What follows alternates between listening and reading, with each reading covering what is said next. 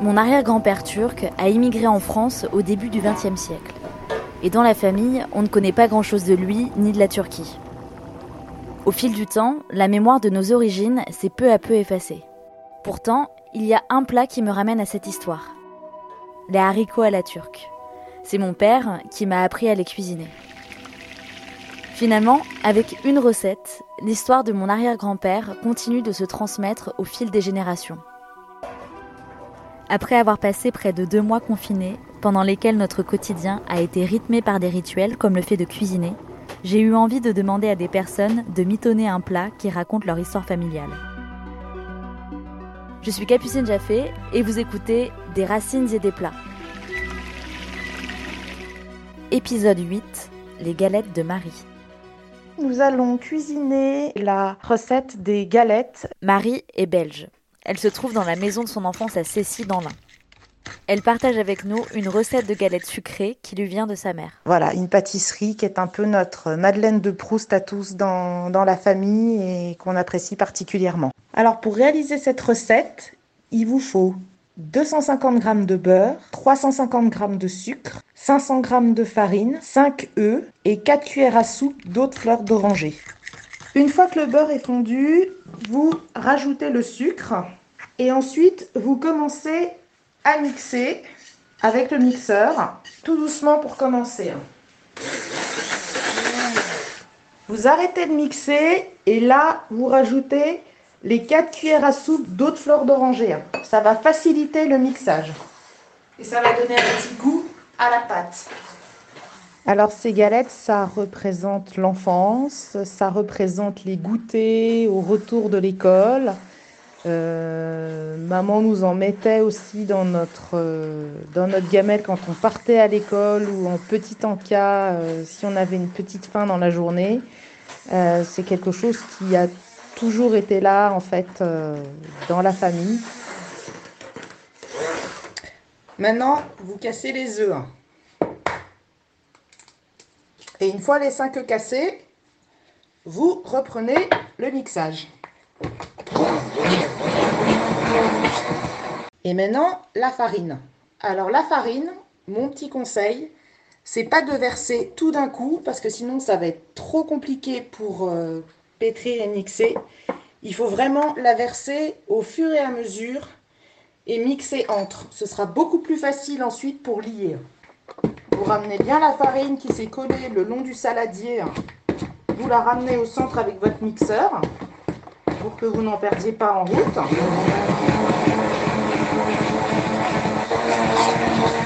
Et vous continuez. Mais c'est vraiment une recette très facile à faire. Et quand le batteur, ça devient de plus en plus lourd dans le plat à passer le mixeur, c'est que la pâte est prête.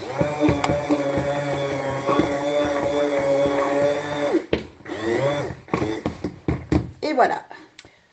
Alors maintenant que la pâte est faite, le mieux c'est de la laisser reposer dans un endroit frais. Il faut qu'elle soit un petit peu dure pour pouvoir être euh, cuite dans le fer à gaufre. Mais c'est un fer à gaufre, mais on fait des galettes.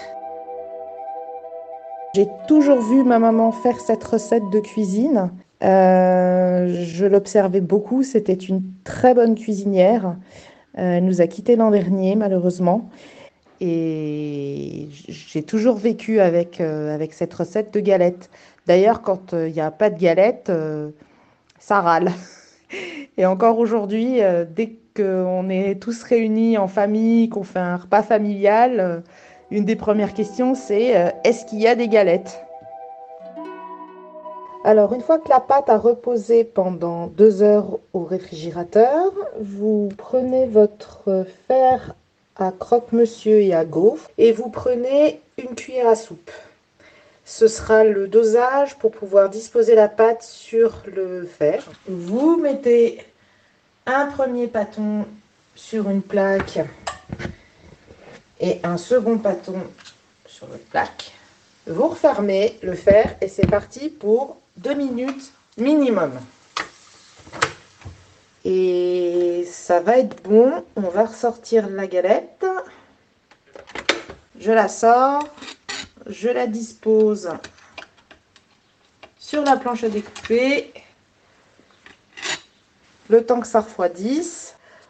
Pour les conserver, le mieux c'est de les ranger dans une boîte à biscuits.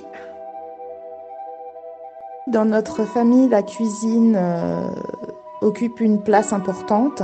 Nous aimons tous beaucoup cuisiner, aussi bien moi ainsi que mes frères et sœurs. Maman euh, nous a beaucoup euh, appris. Elle nous a tous appris à cuisiner, aussi bien les filles que les garçons. Et on aimait beaucoup l'aider à cuisiner. Elle en faisait un jeu quand on avait des invités, donc elle faisait le, plat principal et mes frères et sœurs ont préparé soit l'entrée, soit le dessert. Et puis effectivement, euh, au fil des ans, elle avait compilé dans un, dans un classeur euh, gris qu'on surnomme euh, avec humour la Bible. Elle avait compilé ses recettes de cuisine, mais aussi celles qu'elle tenait elle-même de sa propre mère et de sa grand-mère. Et puis nous aussi, à force, on a rempli le livre euh, de nos recettes. Donc il y a les écritures de mes frères et sœurs aînés quand ils étaient enfants, euh, mon écriture à moi. Et puis maintenant, on est dans la transmission avec les plus jeunes de la famille, euh, les petits-enfants. Et voilà, on, continue et on perpétue la tradition de cuisiner avec ce livre. On papote dans la cuisine, on se raconte nos petits secrets. Euh, euh, on se retrouve autour de la table familiale. Euh, c'est pas juste le fait d'être dans la cuisine, c'est vraiment en cuisine, mais c'est un moment privilégié de parler tous ensemble et, de passer du temps à, à, cuisiner et à être là, tout simplement. Cuisiner les recettes de ma mère, c'est une manière de lui rendre hommage. Ma maman Henriette aimait partager, elle aimait transmettre, elle aimait euh, enseigner. Quand on fait une recette, euh, ça me permet de penser à elle et euh, de savoir qu'elle est toujours là, très présente et pas très loin.